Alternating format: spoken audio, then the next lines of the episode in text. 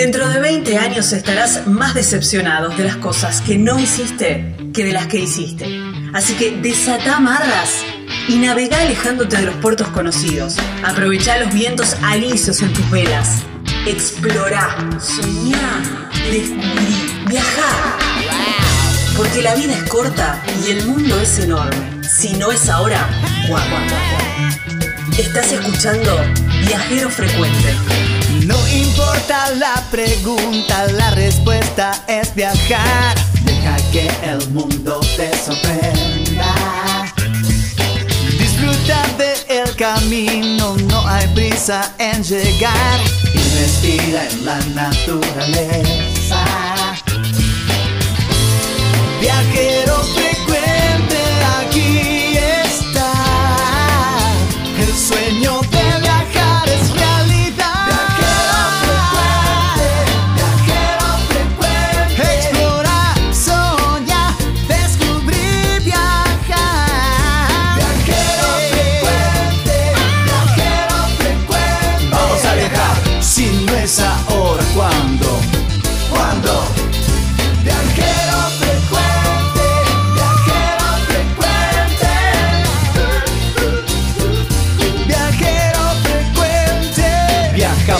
cambiarle la ropa al alma.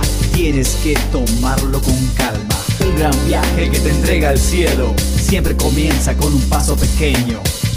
A tu sueño, dale, dale vuelo. Y viajero frecuente te dirá que hay de nuevo. Viajero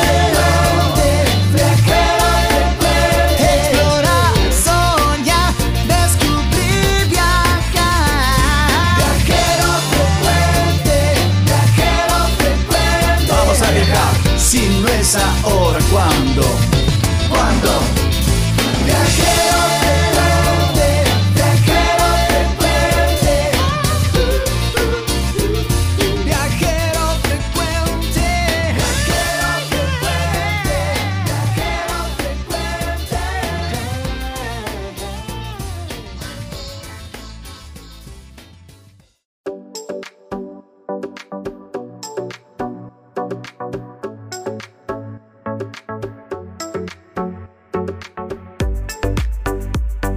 Hola, hola, hola. ¿Están listos? ¿Listos para viajar? ¿Prepararon el mate? ¿Prepararon a lo mejor, no sé en qué horario están, pero a lo mejor una cervecita fresquita? Sí, también, reba. ¿Algún vermut ahora que está tan de moda? Claro, también. Bueno, algún trago puede ser una gaseosa, un vaso de agua y está buenísimo también, porque la idea es relajarse y empezar a viajar a través de las palabras e ir empezando a diseñar, a pensar, a soñar ese viaje, ese recorrido que quizás cerca de tu casa, quizás requiera un poco más de kilómetros, un poquitito más de planeamiento, pero que está allí. ¿eh? A agarrar, ¿qué tenés? Una lista, un- una libreta, una lista en el, en el teléfono. Bueno, pone, ponelo, activalo ahí, abrilo, porque se viene con mucho, mucho contenido y súper espectacular este programa.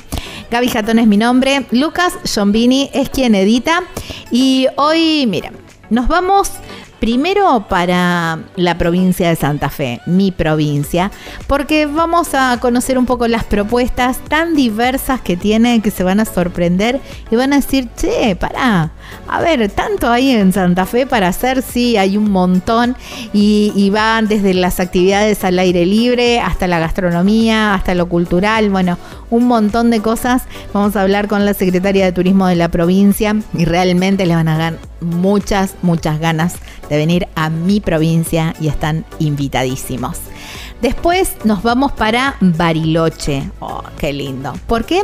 Vamos a hacer un recorrido, vamos a conocer el refugio Frey. Eh, se hace con un trekking y bueno, Daniel nos va a contar todo, todo sobre esta actividad y después ya nos va a ir tentando también y nos va a ir contando qué otras actividades se pueden hacer relacionadas justamente con el trekking y todo esto para, para disfrutar desde otro lugar. Quizás ya fuiste una, dos veces, no fuiste nunca. Bueno, hay que anotar este tipo de actividades también para vivir el destino a pleno. Las viajeras, bueno, divinas. Son dos viajeras que se tomaron vacaciones, digamos, una de ellas se tomó vacaciones de su propio viaje. Ali ya la, ya la conocemos de Ver de Verdad, eh, que ellos van viajando junto con Sergio en una en un rastrojero verde, por supuesto.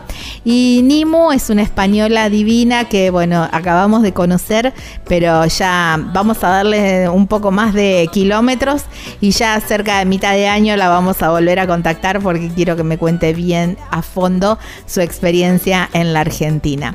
Así que así están estas dos viajeras súper aventureras divinas con una hermosa, hermosa nota. ¿Listos para viajar? ¿Ya están? Bueno, bienvenidos a Viajero Frecuente Radio. Este es el programa número 397. Estás escuchando Viajero Frecuente.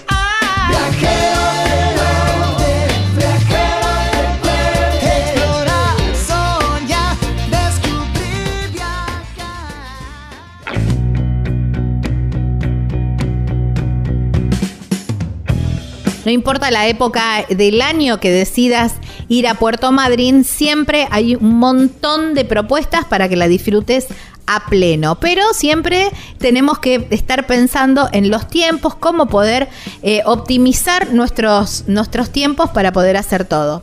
Pero hay profesionales que se dedican a, planear y a coordinar todo para que vos solamente disfrutes y, y te olvides de todo lo demás. Y ellos son la gente de Animal Travel Madrid. ¿eh?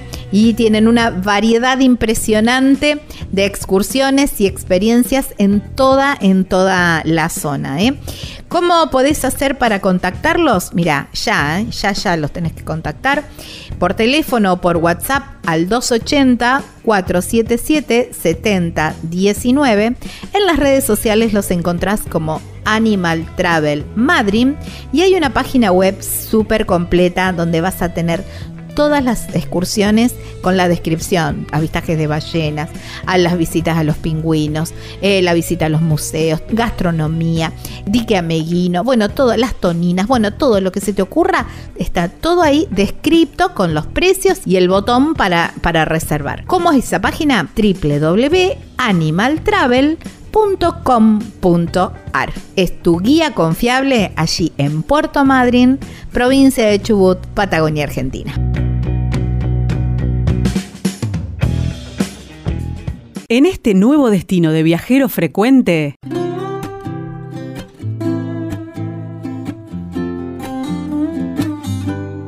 Estamos en Viajero Frecuente Radio.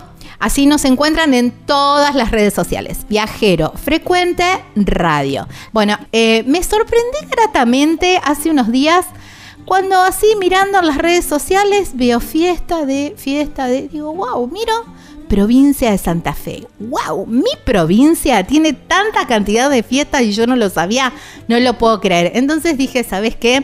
Vamos a la fuente porque quiero saber todo lo que están difundiendo más que nada, porque imagino que estas fiestas deben haber estado desde mucho tiempo también, pero también eh, dándole mucho impulso. Por eso la llamamos a Marcela Eberhardt, que es la secretaria de Turismo de la provincia de Santa Fe. Hola Marcela, gracias por tu tiempo y bienvenida a Viajero Frecuente. Hola Gabriela, muchas gracias por esta comunicación, un placer hablar con vos y con la audiencia. Bueno, bueno, te comentaba también fuera de aire esto, ¿no? La cantidad de fiestas que hay durante el año en la provincia y digo, parece la provincia de Córdoba ya con la cantidad de, de fiestas que hay.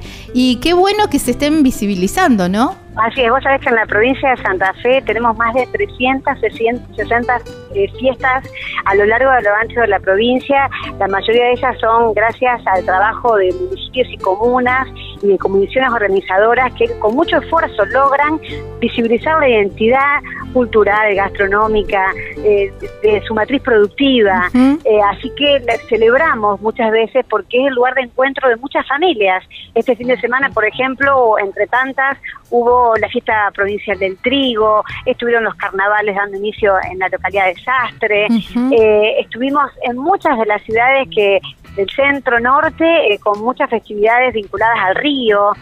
Bueno, viene la fiesta de los humedales en Villocampo, en la ciudad de Rosario también hay festivales muy significativos, como el Faro. Así que bueno, estamos utilizando las redes sociales para promover y difundir la riqueza que tenemos vinculado a estos grandes escenarios en donde artistas locales, eh, gastronomía, emprendedores ponen cita en un lugar e invitan a los ciudadanos a disfrutar una noche, una, un fin de semana eh, y momentos eh, únicos, digamos. Sí, sí, sí, tal cual. Y tan linda que es la provincia de Santa Fe, porque, viste, siempre está vinculada como mucho a la producción o al, bueno, la zona, digamos, al, al, corredor industrial o por el agro, eh, pero por ahí el turismo, viste, por ahí no es la primera provincia que pensás en irte de vacaciones, pero qué lindo esto que vos decías, un montón de pueblitos que proponen un montón de cosas muy interesantes como para un fin de, para un fin de largo, ahora que no se termina la temporada, pero bueno, ya uno empieza a pensar en otoño, ¿viste? En, en, esas escapadas y todo eso. Sí, Gabriela, y a lo mejor también porque se desconoce el potencial y la riqueza que tenemos en cuanto a turismo de naturaleza. A lo mejor todavía no tenés, eh, no lo tenés porque falta promover y conocer lo que tenemos en la provincia de Santa Fe, vinculado a lagunas, vinculado a ríos, vinculados a pueblos únicos, a paisajes, a rutas forestales, a las recorridas por la, la cuenca lechera, por el turismo de fe, o sea, porque a lo mejor hay que encontrar la manera que conjuntamente con ustedes, que son un poco los voceros de, las noticias, nos ayuden a, dar a conocer. Saltos de Pavón es un lugar único en la, en la provincia de Santa Fe como Río de Llanura, es un salto en llanura y es algo único. Y a lo mejor encontrar desde la señalética, la infraestructura turística que debe acompañar a que todos conozcamos lo que puede ofrecer Santa Fe vinculado al turismo, vinculado también a los lugares de encuentro en espacios eh, eh, geniales. Santa Fe y Rosario son dos grandes portales de pero después tenemos muchos lugares que son dignos de conocer. Tenemos un parque nacional, Isla de Santa Fe en Puerto Gaboto, que a lo mejor muchos santafesinos desconocen que lo teníamos. Es verdad, es verdad. Y eso, bueno, también, ¿no? Eh, ¿Cuánto hacemos miles de kilómetros para ir a un parque nacional y lo tenemos eh, lo tenemos acá, ¿no? A, pocos kilómetros porque está medio como en el centro de la provincia. Y te cuento lo que es Aucanigás y el portal del humedal con ingreso en la ciudad de Villocampo y también en la ciudad de Reconquista, que es una continuación de lo que es el Liberá, algo que todos los oyentes sabrán lo que son los estilos de Liberá y la riqueza que tienen. Bueno, nosotros tenemos que estar en camino a ese desarrollo. Así que mirá si no vamos a poder ser una, una provincia turística o una provincia considerada dentro de los calendarios de, de, cuando la familia se organiza, más allá de un fin de semana, hay propuestas para hacer con paseos y recorridos todo el año y, más que un fin de semana, te diría. Pero bueno, esa era nuestra labor, ¿no es cierto? Tal cual. Bañada por el, eh, por el río Paraná, ¿no? También surcada por el río Paraná. Eh, la provincia de Santa Fe también propone el, turismo de pesca, ¿no? A lo largo de prácticamente toda la, provincia. Pero bueno, el otro día fue noticia que, bueno, están impulsando mucho el sur, mi sur santafesino, de donde soy yo oriunda. Pero bueno, están también reforzando y, e invitando a los pescadores a toda esta zona, ¿no? Así es, justamente en el marco de eso hemos logrado, gracias al acompañamiento del gobernador de la provincia de Santa Fe y el ministro de Desarrollo Productivo, Gustavo Puccini, un decreto de creación de lo que significa para nosotros la región o el camino de la costa. De la costa en cuanto al ruta número uno, que es eh, abarca los departamentos de San Javier, Garay y la capital. Y en este programa que se enmarca dentro de un programa más extenso de fortalecimiento del sector turístico, intentamos priorizar, diseñar, implementar todo lo que son los proyectos que tienen que ver con esto, ¿no? Con la pesca, con la recreación a la vela del río San Javier y darle eh, financiamiento para lograr encontrar mejores propuestas para los turistas mejores intervenciones, eh, mejores capacitaciones para las atenciones que, tengan los complejos y también respuestas vinculadas a la adquisición de, equipamiento, ¿no? Bicicletas, casas, que esto como decías, botes a pedal, eh, catamaranes, o encontrar eh, estos estos elementos que permiten hacer paquetes turísticos con grandes propuestas para la familia. Claro, tal cual, no solamente para el que viene de afuera, sino también para el de la ciudad, ¿no? Quedarse en tu ciudad, disfrutar de tu ciudad y, y no tener que andar haciendo tantos kilómetros y eso está buenísimo también el primero que se beneficia con estos con estos programas y con estas consideraciones que tienen que ver con eh, eh, poner, digamos, un plan a disposición de la ciudadanía son los que viven ahí porque cuando vos mejorás la bajada de lancha, no solamente para que te visita, es para quien lo usa también ahí. Claro, tal Lo mismo cual. cuando preservás el patrimonio y la biodiversidad o generás propuestas que tengan que ver con el ambiente, eh, creo que al primero que beneficia es al que lo vive. Ujú, Sí, sí, sí, tal cual. Hablabas de las lagunas, ¿no? Y bueno, acá en el sur de la, la provincia también tenemos la laguna de Melincue con, bueno, flamencos rosados y, y, bueno, y esa laguna que es también salada, un, un lugar soñado también. Un lugar único, un lugar único. Nosotros trabajamos el abordaje de nuestra Secretaría eh, con direcciones. Hay una directora de la zona sur que quien está relevando y llevando un poco este plan que hemos diseñado eh, para que todas las localidades encuentren respuesta dentro de un plan estratégico ¿no? de desarrollo de forma sistémica, porque la verdad que las lagunas son un, un lugar a cuidar, a preservar y, y también a, a, ser disfrutado por todos. Sí, sí, sí, tal cual. Bueno, si me tuvieras que hacer, a ver, un itinerario, un recorrido por la provincia, eh, ¿cómo, eh, qué es lo que me propondrías? Yo te propondría que si llegás por el aeropuerto de Rosario, hagamos algo en Rosario, te llevo al Museo de- de- del Deporte, Del te deporte, acuario, sí, que- te llevo a la estación fluvial del Enapro, te llevo a la isla Sabino Corsi, tomamos unos mates, unos tereré, nos venimos a la ciudad de Santa Fe, hacemos el Camino de la Constitución, recorremos el Museo de la Constitución, el, cam- el Camino del Papa, o digamos, esa manzana jesuítica tan importante que está dentro del camino eh, de los jesuitas en la Argentina o en Sudamérica, que tiene mucha relevancia y patrimonio histórico y cultural. Te llevo a conocer el corredor costero de la Ruta 1, eh, arranco con Rincón, terminamos en, en Villocampo, encontramos un lugar de emplazamiento en lo que es el Jaucanigás, eh, también esa sería un- una propuesta. Y si no, me voy de Rosario para el sur-sur y que llevo a recorrer todas las ciudades que tienen que ver con las lagunas, con Melincue, eh, con, la- con el sector de Teodelina. Teodelina tiene, te ofrece una pileta ¡Ay, más- más larga, gigante! gigante, te llevo a Teodelina eh, y ahí encontramos un montón de propuestas culturales, recreativas. Así que mira, si me dejas hablar, te puedo decir que no se te cansa la semana para hacer recorrer la provincia de Santa Fe y solamente te di la, la parte costera. ¿ah? Si me voy al interior, te llevo a Rafaela, nos vamos a Moisés Ville, vamos al Mm, turismo oh, qué de fe. Eh, vamos a, a localidades de, bueno, adentro de San Jerónimo también tiene muchas propuestas, en Coronda también, a ver, hay para todos los gustos, para hacer, eh, digamos, de tierra adentro, como decimos nosotros, corredores más ligados a la parte costera, tenemos sitio Ramsar, tenemos sitios vinculados a la protección de naturaleza y tenemos también grandes ciudades, grandes ciudades que te invitan a, a ir de, a- de compras y a conocer, digamos, de propuestas vinculadas con lo cultural. Sí, es verdad. Eh, me, me voy para el lado gastronómico y Ay, también claro. es bien variado. Porque, bueno, a ver, ahora- tanto río, tanto río, bueno, eh, los pescados son la estrella, pero bueno, y ahí en. Santa Fe ni hablar, que está el rancho Tenemos- de chiquito. Tenemos, claro, Dios el mío. Chiquito, es un, es un clásico el Quicho Chiquito y tenés en el corredor costero muchísimos lugares gastronómicos de excelencia donde podés comer pescado, donde podés comer eh, platos tradicionales. Y mira, vos me preguntabas por la fiesta. Muchas eh, fiestas tienen que ver con, Con lo la comida, gastronómico, con lo claro. gastronómico, con la bañacauda, con las empanadas, con el asado a la estaca, el asado con cuero, el asado a las brasas. Bueno, mucho tiene que ver con, con nuestra matriz vinculado a lo que tenemos en la región. Así que de, de parte de la gastronomía, si tienen ganas de venir a, a la provincia de Santa Fe, los sabores que tenemos en Santa Fe son únicos. Sí, hablar la parte de quesos, Mm. la, la también de coctelería, vermouthín, cerveza. Acá tenemos cerveza, Claro, tenemos tal cual. A ver, Así que son Sí, sí, imperdibles, sí. esos sabores son únicos.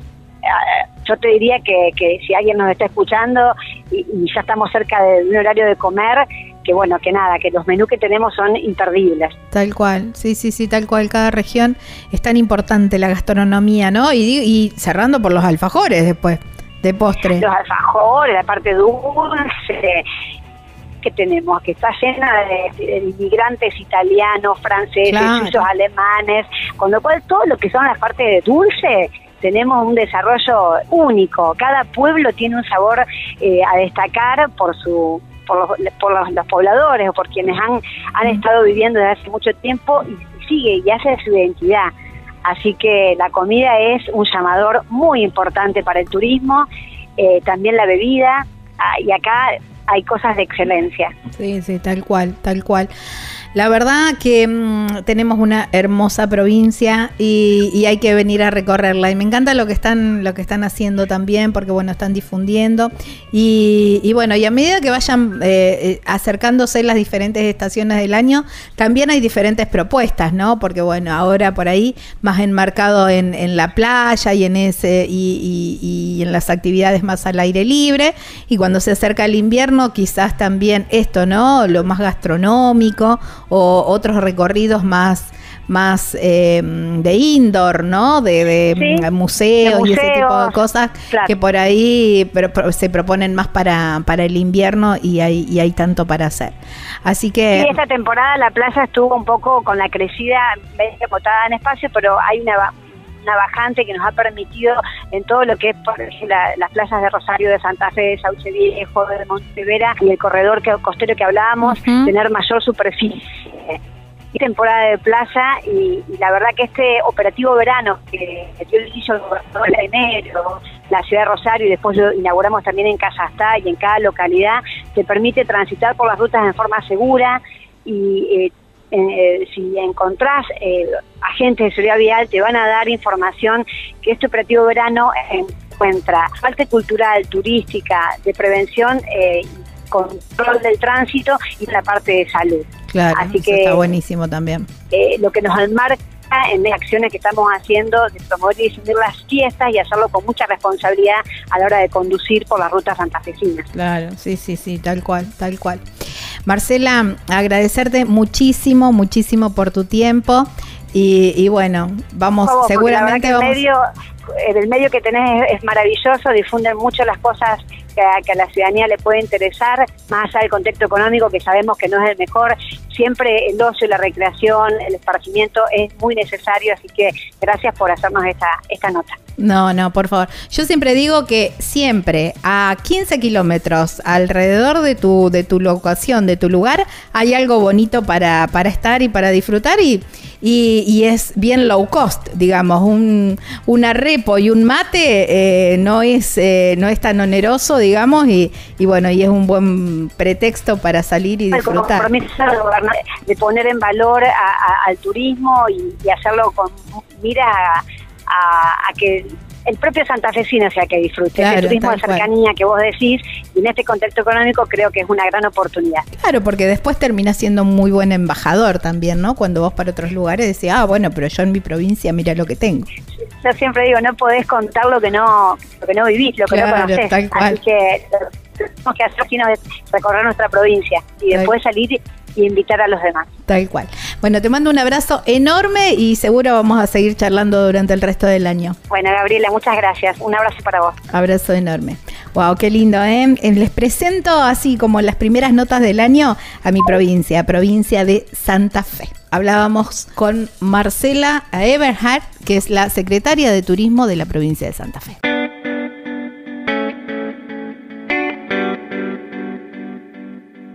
Si estás buscando una estadía perfecta en medio de la belleza natural de Tafí del Valle, bueno, Cabañas Pacarina son las respuestas. Porque además de estar completamente equipadas, con un mobiliario muy lindo, hecho por gente de la zona, bueno, la verdad que las cabañas son muy, pero muy, pero muy bonitas. Lo que más me gusta son esas panorámicas espectaculares que tienen desde los ventanales.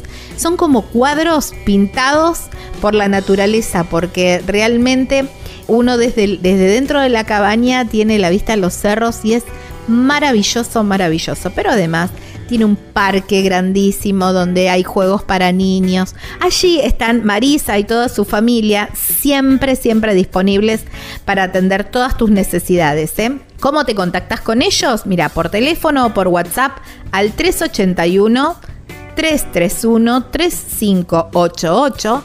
En las redes sociales los encontrás como Cabanas Pacarina, Pacarina con Q. Y hay una página web súper, súper completa, que es donde vas a tener toda la información y el link también para contactarte. www.cabanaspacarina.com.ar, allí en Tafí del Valle, provincia de Tucumán, aquí en la República Argentina.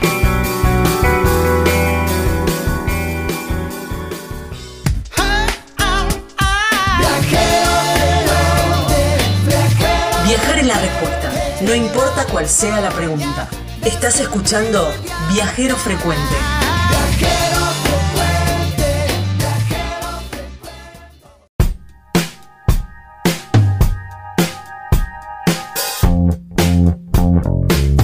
De un lado, la Sierra de los Comechingones. Del otro, el Valle de Conlara. Y en el medio, las cabañas Punto Serrano. Con vista para esos dos paraísos. Un valle espectacular con unos atardeceres impresionantes y las sierras del otro lado. ¿eh? Tienen un parque precioso con una piscina espectacular, un, parquecito con unos eh, frutales, que esos frutales después se hacen mermeladas y se transforman en tu desayuno totalmente casero, con pan casero, espectacular. Pero además las cabañas son hermosas, están decoradas muy cuidadosamente y además tienen por supuesto todo lo necesario para que pases unos días increíbles. Allí están eh, Roberto y su familia para atenderte y para que cubrir todas, absolutamente todas tus necesidades. ¿Cómo te contactas? Por teléfono o por WhatsApp al 11 45 63 68 05. por mail puede ser punto serrano. En las redes sociales los encontrás como punto serrano carpintería y hay una página web súper completa que tenés imágenes y todos los links también para contactarte con ellos y reservar, por supuesto, que es www.serrano.com.ar, allí en Carpintería, provincia de San Luis, aquí en la República Argentina. Estás escuchando Viajero Frecuente.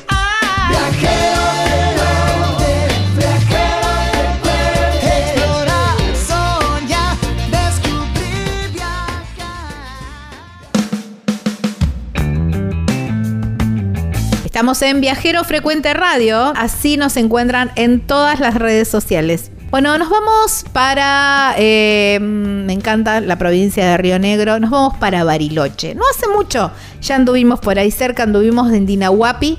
Y ahora nos quedamos en, Bariloche con una propuesta súper interesante de algo que encontré así mirando y, y chequeando algunas cosas de un trekking muy interesante y quiero saber mucho más porque hay un montón de lugares para hacer trekking en Bariloche. Pero bueno, vamos a adentrarnos un poquito en ese mundo de la mano de Daniel de Orogenia Andina y lo tengo del otro lado de la línea. Hola Daniel, gracias por tu tiempo y bienvenido a Viajero Frecuente. Hola, ¿qué tal? Un gustazo Gracias por comunicarse. No, por favor. Bueno, el, primer contacto que, te hice fue porque eh, encontré una publicación de ustedes del eh, refugio Frey que, mm, bueno, mm, por ahí leyendo lo, que ustedes habían escrito, es que, bueno, está a 1700 metros eh, sobre el nivel del mar y fue en honor a un ingeniero que estuvo en la comisión de límites eh, allí presidida por, Francisco Moreno.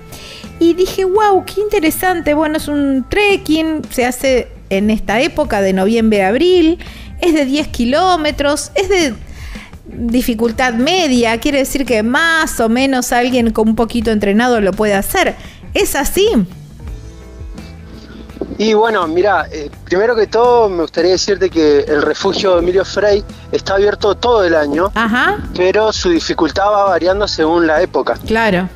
En invierno estamos hablando de, un refugio de dificultad media alta, en donde van siempre los gente con mucha más experiencia como esquiadores de travesía y durante el enero, febrero, marzo, abril se ve un público más turista como vos decís. Pero igualmente, em, me gustaría dejar claro esto, que el refugio a pesar de ser de dificultad fácil o media, es necesario que las personas comiencen a subir con guía. No es solo para promocionar mi trabajo, sino que también han habido un montón de incidentes y accidentes por la gente, por leer algún material como viste vos en internet y dices, ah, mira qué lindo y voy a probarlo y no investigan el clima, no se registran la parque como corresponde y demás. Nunca, eh, Daniel, nunca en mi vida se me ocurriría hacer un trekking de 10 kilómetros sola, salvo que tenga los cartelitos cada 3 minutos y que te diga, eh, haya un cartel grande que diga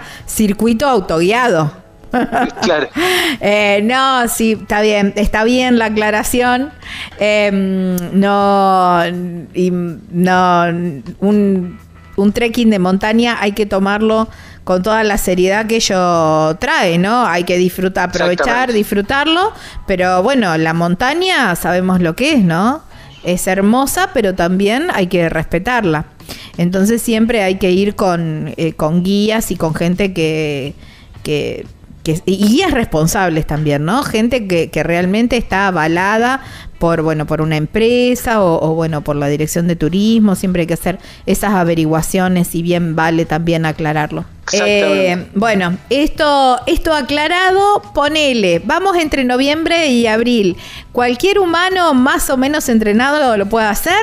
Sí, Sí, sí, no habría problemas. Tomando las medidas adecuadas, los descansos pertinentes, es una salida que se, que se puede lograr.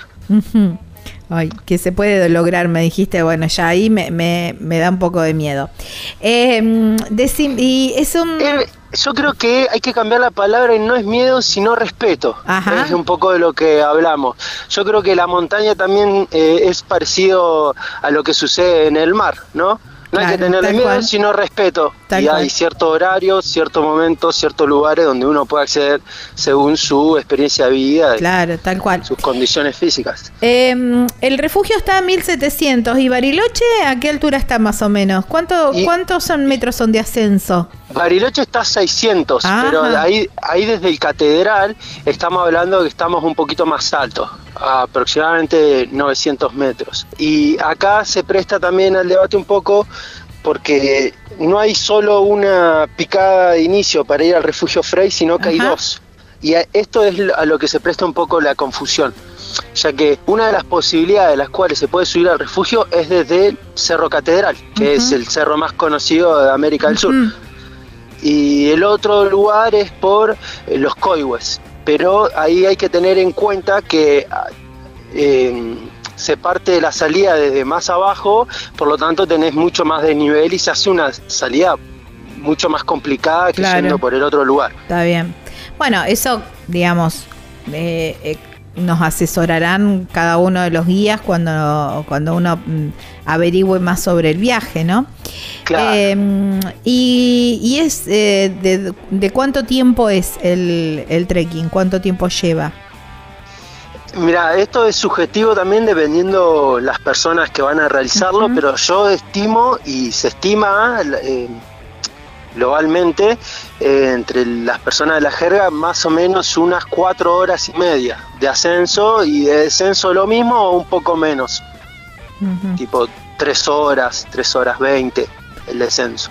Eh, eh, por lo tanto, ¿y cómo, cómo se arma el, programa? ¿Se hace un día, se pernocta en el, en el refugio o vas y volvés en el día? Y puedes hacer las dos posibilidades. Ajá. Em, si vos vas y volvés en el mismo día, tenés que tener en cuenta que mínimo tenés eh, nueve horas de caminata y cuando te quedes allá en el, en el refugio no podés eh, quedarte tanto tiempo porque ya se te, se te estaría achicando las horas de vuelta, ¿viste? Por lo tanto se necesita mucho más estado físico. Y si se hace con pernocte, eh, se hace una salida mucho más tranquila en donde se puede disfrutar aún más. Sí, porque imagino que la noche ahí en el refugio debe ser espectacular. Estoy viendo que em, está eh, a orillas como de un laguito o algo así. Claro, la laguna Toxe. No, es, espectacular. Em, es espectacular el lugar, sí, hay que quedarse. ¿Y, mm, cómo, cómo sería el, el programa, digamos. Te contactamos, claro, te contactamos, decís, bueno, a ver, eh, podemos, tengo disponible tal día, podemos salir tal día, bueno, se chequean las condiciones climáticas, todo eso, y a, eh, a qué hora se sale, cómo, cómo es todo el, el programa. Bueno, primero que todo te puedes contactar con la empresa Orogenia-Andina por Instagram y ahí mismo te, te mandan a un enlace de WhatsApp, que ahí va a poder resolver todas tus consultas la persona encargada de eso. Después, con respecto a las fechas, eh, vamos anotando la, la ocupación que vamos teniendo y a veces damos la posibilidad de hacer guiadas grupales o también pueden ser guiadas privadas, ¿viste? Dependiendo si vos veniste a Bariloche, estás con tu familia y no querés estar con gente desconocida, tranquilamente puedes eh, adoptar esa- ese programa, esa modalidad. Eh, una vez que, que ustedes eh, se anotan para poder realizar el trekking, tienen que abonar una seña, que puede ser la mitad o un poco menos, de todas las personas que van a realizarla, y se necesita con tiempo de anticipación, ya que hay que hacer un registro de trekking, hay que anotarlas en el seguro por si pasa algún accidente y ir chequeando todo lo que es el clima. Por lo general el clima no se chequea más de una semana porque es inestable, así que con Claro, sí, sí, sí. ir sí. mirando dos días antes ya alcanza. Bueno, y llega el día y, mm, y bueno, nos encontramos ¿dónde? ¿En Cerro Catedral? Exacto. Eh, si la salida empieza en el Cerro Catedral, nos, nos juntaríamos directamente ahí, ya que la empresa no se hace cargo del transporte y cada uno debe llegar a- con sus propios medios. Ujú. Bueno, mochila en mano y mm, en espalda, en este caso. Eh, algún bastoncito de trekking vendría bien. Eh, y más o menos, eh, vos me decías que es un- unas cuatro horas de caminata, pero bueno, ¿cada cuánto vamos descansando? Y mirá, se recomienda que cuando empezás a caminar haya una caminata, eh, una, un descanso de alrededor de 15 minutos o 20 de empezar para el desabrigo y después a partir de eso se estima aproximadamente que 40, 60 minutos se van a ir dando cada parada, pero Ajá. eso también eh, es subjetivo, Claro, va a influir sí. mucho en el grupo, Claro. pero más o menos ya están las paradas estimativas, estamentizadas. Claro. Eh, ¿quiere, ¿Y a qué hora se sale? Y mira, con el horario, yo prefiero siempre salir a las 8 de la mañana, Ajá. 9 máximo, por una cuestión de que el clima está muy caluroso y llega un momento donde te da el sol de frente y bueno, se pone un poco engorroso si te agarra al mediodía. Claro. Entonces está bueno siempre salir más temprano, incluso a las 7 de la mañana sería lo ideal. Claro. Eh, divino, porque al mediodía ya estás en el, en el Claro, refugio. Tenés toda la tarde. podés comer, eh, tirarte en el deck para disfrutar la laguna, hasta incluso te queda tiempo para hacer alguna travesía allí arriba. Y bueno, en el refugio Frey contás con un montón de recursos que mucha gente ni se lo espera y vos llegás arriba y tenés la posibilidad de pedirte un chocolate caliente, café con leche, podés pedir sanguchitos, empanada, pizza, gaseosa, cerveza. Ah, divino. No, es espectacular. Yo creo que vas y quedás encantada. Vas a querer volver todos los días a Bariloche. ¡Qué divino! Eh, entonces, te- bueno, obviamente tenés todos los servicios ahí para disfrutar y te y después la mm, bueno te quedas a dormir. ¿Qué- ¿Hay que llevar bolsa de dormir esas cosas? Se recomienda llevar por una cuestión higiénica, se podría decir. Y yo recomiendo que cada uno se lleve.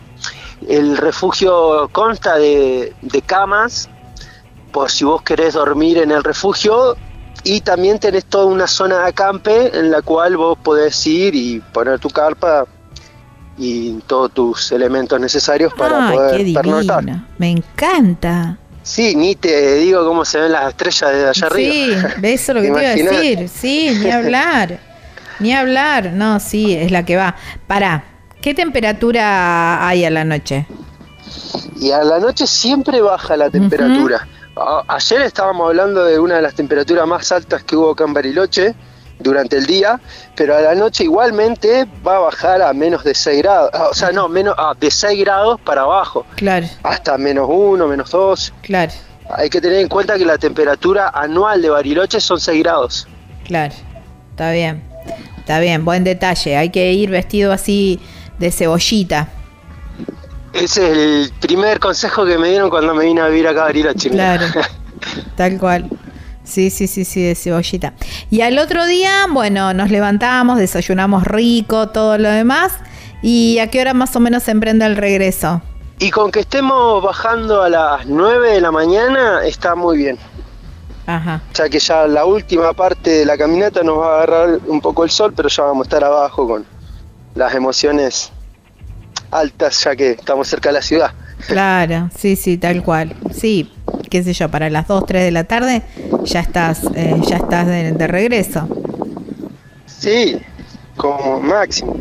Mm, Se baja bastante rápido. claro. La sí, sí. senda está bastante marcada, pero bueno, tiene su dificultad al ser un terreno montañoso. Claro, tal cual. Ay, no, me encantó. Me encantó. ¿Vos Eh, cono- conocés Bariloche? conozco Bariloche, pero no, no el Cerro Frey. Así que me, me queda. Me queda por hacerlo. Eh, igualmente me encantaría comentar también esto, que mm, el refugio Frey es uno de los lugares más conocidos acá en Sí. Bariloche, pero no quiere decir que sea el más lindo.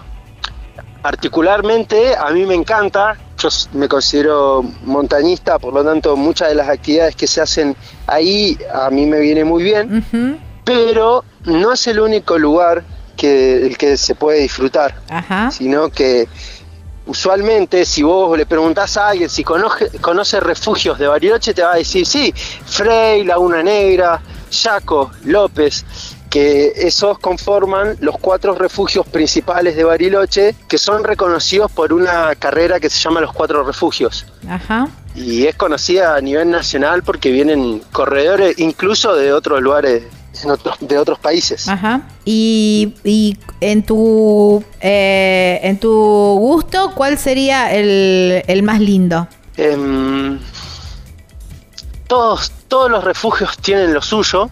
Eh, yo, como te comenté recién, como soy montañista, me gusta el esquí, la escalada, la verdad que Frey me ofrece todo lo que puedo pedir.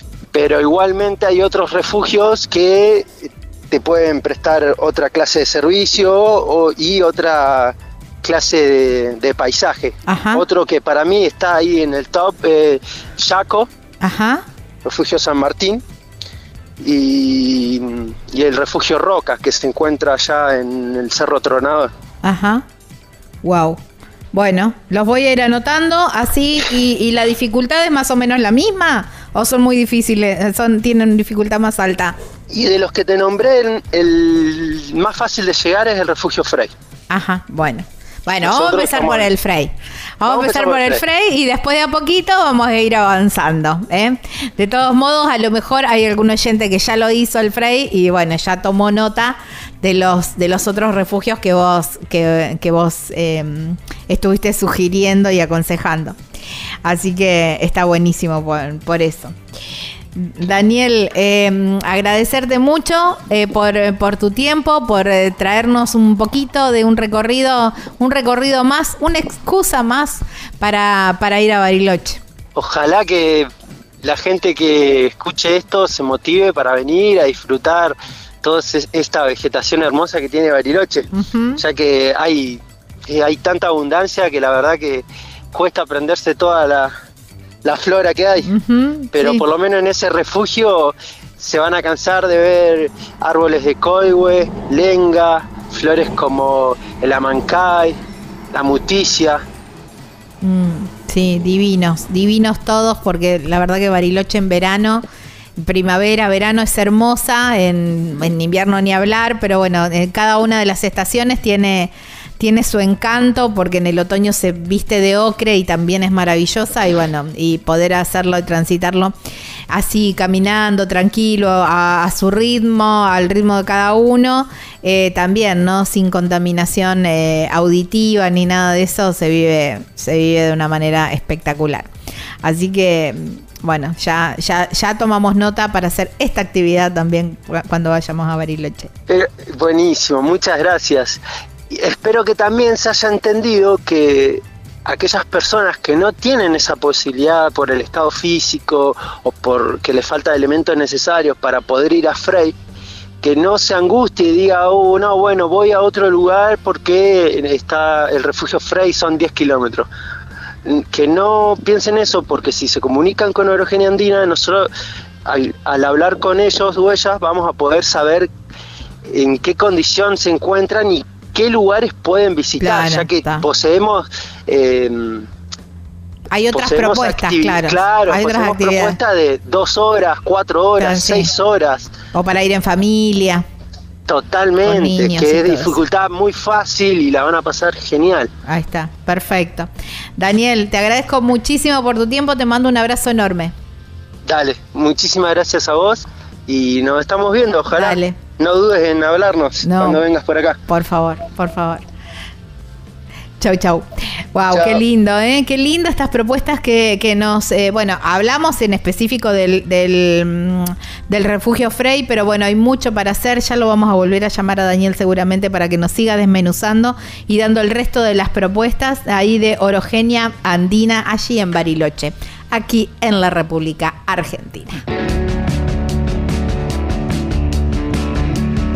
Sin duda alguna, una de las playas más lindas de toda la costa atlántica y por supuesto de Río Negro es playas doradas. Y la gente de Golfo Dorado tiene una super noticia porque ellos están armando unas promos y unas cosas súper interesantes para que vos aproveches ahora para esta temporada y no te quedes sin hacer algo de playa. Además que están teniendo un clima espectacular. Ni hablar de los departamentos que tenés para dos, cuatro, 5 y 6 personas completamente equipados con todo lo que necesitas para pasarla espectacular. Además, re cerquita de la playa, pero además tenés la cochera cubierta, llegás, pones el auto en la cochera y te olvidás. Después el resto lo haces todo caminando, súper relajado.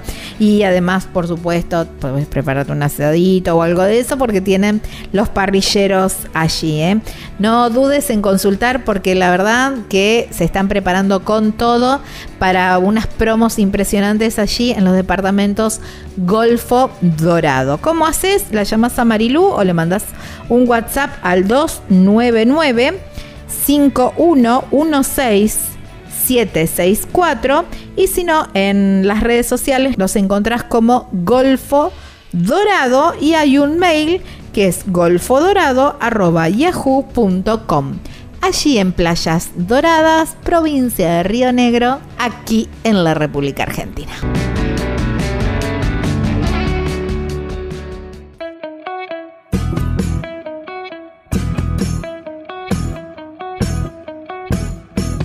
¿Ya compraste el terreno en ese lugar soñado o estás planeando comprar ese terreno con una vista espectacular para irte de vacaciones, para tener tu quinta o quizás para tu en tu ciudad, para constituir tu hogar?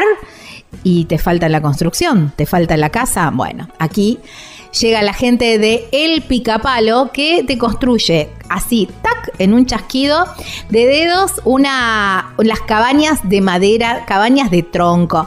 Tienen como un, un balconcito. No, no, son espectaculares. Hay un montón de modelos y también hay un montón de em, medidas de metraje, de metros cuadrados y también van cumpliendo según tu necesidad y, para lo que quieras. Porque a lo mejor lo pensaste para un complejo de cabañas, a lo mejor lo pensaste para, para hacer dormis en un campo o quizás, bueno, justamente para tu hogar, para la quinta, bueno, hay tantas em, utilidades como personas en el mundo y las cabañas picapalos cumplen con todos los requisitos de seguridad y además duran mil años, eh, te las entregan listas, listas para habitar, ¿eh? así ya en mano, listo de decir, bueno, me traigo mis muebles y ya empiezo a habitar las cabañas El Picapalo. Muy sencillo para contactarse. Podés llamar a este número o por WhatsApp, por supuesto, 3438 41 28 31. En las redes sociales los encontrás como El Picapalo Cabanas y la página web súper completa, ahí vas a tener todas las medidas y están los planos. De todos modos también se pueden hacer modificaciones. Es www.elpicapalo.com Ah, y me olvidé de avisarte, la llevan a todo el país. Estás escuchando Viajero Frecuente.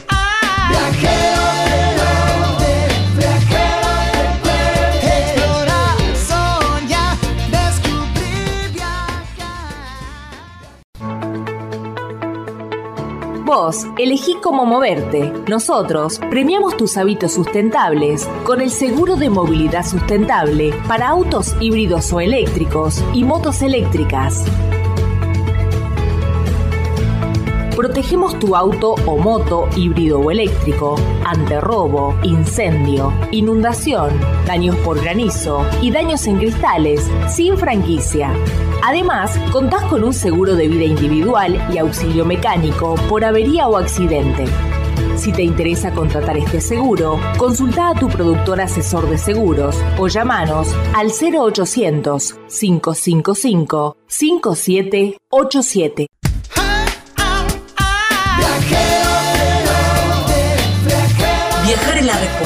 No importa cuál sea la pregunta. Estás escuchando Viajero Frecuente.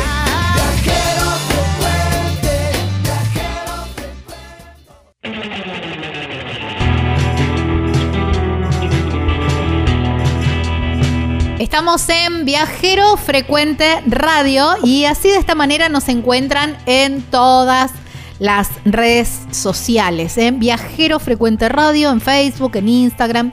Algo hay en TikTok también dando vueltas. No soy muy activa, pero bueno, algo anda dando vueltas también. En nuestro canal de YouTube, Viajero Frecuente Radio, allí es donde pueden encontrar todas las notas que venimos haciendo con imágenes.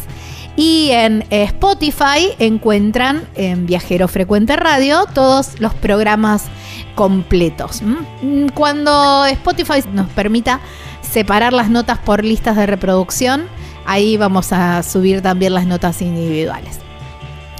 Bueno, el- estamos en la nota de viajeros y en este caso son viajeras que me, me encantó, me encantó la propuesta. Eh, a ella, una de ellas, la, ya la habíamos entrevistado hace un montón de tiempo y tuve la oportunidad, la hermosa oportunidad de, de hacerle, poner, ponerle rostro a esa voz y aparte darle un tremendo abrazo en el Zaparrancho, en la juntada de los Zap allá, allá por diciembre. Tan productiva esa, esa juntada que, bueno, ahora hay un grupo de viajeros que se comunican permanentemente, que están charlando, que nos cuentan dónde están, mandan fotos, mandan imágenes, piden ayuda. Bueno, es un poco de todo y la verdad que es hermoso pertenecer a, a ese grupo. En ese grupo publicaban, me tomé unas vacaciones de mi viaje y me encantó el título y dije, a ver de qué se trata, y las empecé a leer y dije, las quiero, las quiero en nota porque quiero esta experiencia. Ella, una de ellas es Ali de eh, Verde Verde Verdad. Ahí está, Verde Verdad. Rastro viajeros andan viajando con Sergio en una, mm, en, en una vieja En y hermosa rastrojera verde que han camperizado. Y, mm, pero ahora Sergio no está. Ahora les voy a contar No. por qué. Caramba. Y, y también Nos tomamos está vacaciones de Sergio. Tal cual, nos tomamos a se tomaron vacaciones de Sergio y eh, sumó, o, hoy ya se sumó, ahora vamos a saber por qué, en el viaje de Nimu. Eh, a Nimu la encuentran como el gran viaje de Nimu, así la encuentran en las redes sociales. Y es como un crisol de eh, nacionalidades también Nimu, que ya nos va a contar un poco de qué se trata.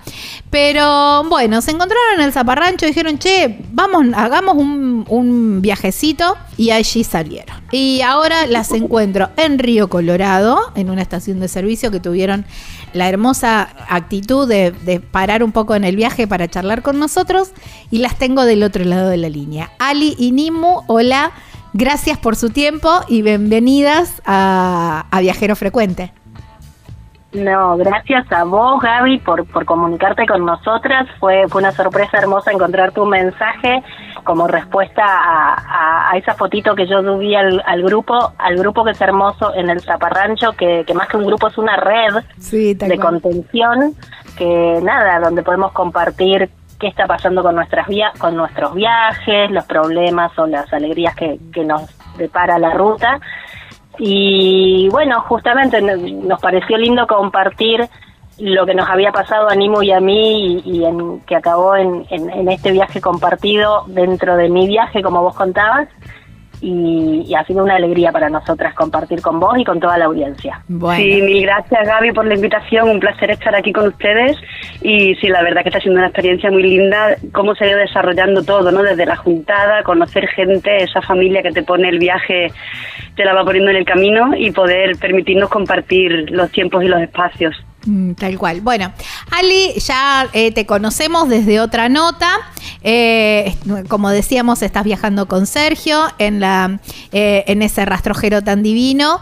Y mm, bueno, Sergio lo, dejaste en el zaparrancho, trabajando, imagino, porque están a full armando el hostel y, todo lo que están haciendo ahí en el zaparrancho. Exactamente. Y vamos a conocer un poquitito la, historia de Nimu, que Nimu, bueno, nunca la tuvimos en el programa, es un placer tenerte. Y, mm, un poco de, bueno, esto decía un crisol de, nacionalidades, porque le preguntaba, bueno, tiene una tonada española increíble, porque claro, me dice, es un montón de años que vivo en España, pero en realidad soy venezolana, pero mis padres son uruguayos. A ver. Sí.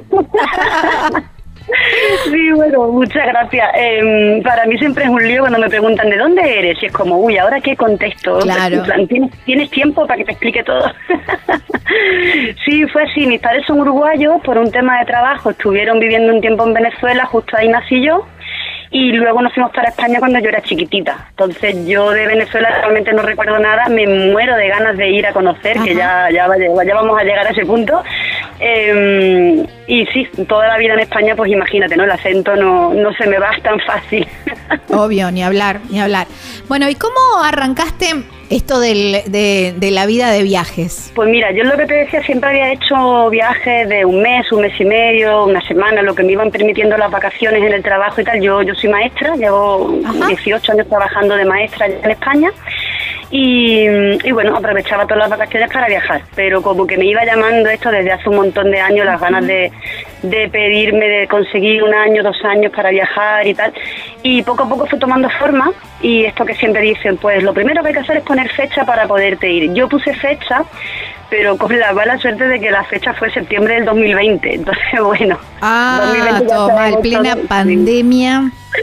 Claro, yo puse esa fecha en 2018, que ahí empecé a organizar, dije, bueno, vamos a, bajar el sueño a la realidad, vamos a poner pasos y, bueno, el 2020 se nos complicó un poco a todos y hubo que, que postergarlo un poquito más. Y nada, ahí los pasos pasaban por, valga la redundancia, por comprar la autocaravana, por ir vendiendo todo, vendí mi piso allá también, eh, dejar el trabajo y bueno, con un montón de, una serie de pasitos.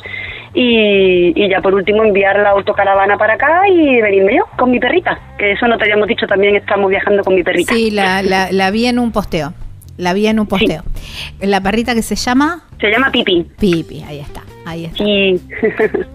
¿Cómo fue ese, ese proceso? Dijiste, bueno, eh, lo fui armando en etapas y bueno, te compraste la, la autocaravana y, y, y después la fuiste equipando. ¿Cómo ibas, ibas poniendo todo tu presupuesto de trabajo en el futuro viaje? ¿Cómo fue ese proceso? Claro, el proceso pasó por varias, varias etapas, porque hubo un momento que yo pensaba comprarme la autocaravana acá, luego vi que no porque era muy caro, pensé empezar el viaje en Estados Unidos y comprarla allá, luego no me cuadraba, en fin, como hubo, viste, como tuve tanto tiempo para organizar todo esto, hubo varios eh, ajustes del plan. Eh, al final me venía mejor comprarla ya y la autocaravana yo la compro en Madrid en julio de 2023 y está ya equipada. Necesitaba varias reparaciones, así que yo me la llevo de Madrid a Málaga, yo vivía en Málaga y, ahí pues mecánico, para arreglar tuve que cambiar el embrague, el cardan, como hubo varias cosas que necesitaban cambio y tal, y luego le puse placas solares con idea de, de poder tener la máxima autonomía posible, ¿no? De no de poder estar por ahí varios días sin necesidad de, cargar o sin quedarme sin batería y tal, poder tener esa tranquilidad.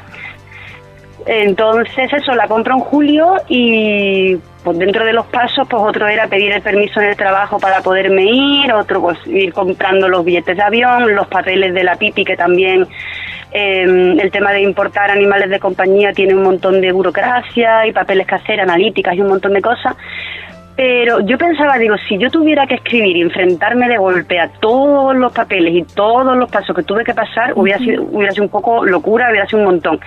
Pero las cosas poco a poco se van dando, es cuestión de ir avanzando pasito a pasito y se va resolviendo. Así que y al final estoy aquí que algunas veces me lo tengo como que recordar a mí misma como, wow, la de años que llevaba queriendo y fíjate dónde estoy, ¿no? Así que nada, súper contenta, sí. Qué lindo, qué lindo. Ali, eh, ustedes también tuvieron un, proceso así, ¿no? Eh, ese, y esto que, que hablaba Nimu recién, lo importante de, ponerle fecha a la salida, ¿no? del viaje nuestra fecha también tuvo, tuvo sus eh, postergamientos porque también habíamos puesto fecha para mayo de 2020 en nuestro caso, que justo era cuando Sergio cumplía 50 años, entonces nos parecía como lindo ese, ese, ese momento, festejarlo saliendo a la ruta. La camioneta la habíamos comprado en 2018 y la habíamos empezado a armar. Bueno, lo que pasó en el 2020 demoró absolutamente todo la camioneta quedó en su momento un año y medio casi eh, encerrada dentro del taller donde le estaban haciendo chapa y pintura y no la podíamos retirar. Así que muchísima angustia durante ese tiempo. Igual todo pasa por algo y ese tiempo, esos, esos meses largos, ese año que se demoró todo, nos ayudó como a poner en, en equilibrio un montón de cosas que, que estaban en el aire. Era como, como un malabarista con un montón de pelotas en el aire y no sabíamos hacer malabarismo, entonces se nos venían cayendo una a una y ese tiempo nos permitió como, bueno, aprender a respirar distinto, aprender a enfocarnos distinto, entender que los tiempos son los que son y que el viaje igual ya había empezado, ¿no? Era lo que más lo que más nos angustiaba era sentir como que como que no podíamos arrancar y, y en algún momento, aún estando en la misma casa de siempre, pero ya sin el trabajo fijo, aprendiendo a, gestionar otro tipo de economía, con otro tipo de recursos, con otro tipo de habilidades que, se fueron construyendo porque no las teníamos de fábrica o no sabíamos que las teníamos, en realidad las teníamos pero guardaditas.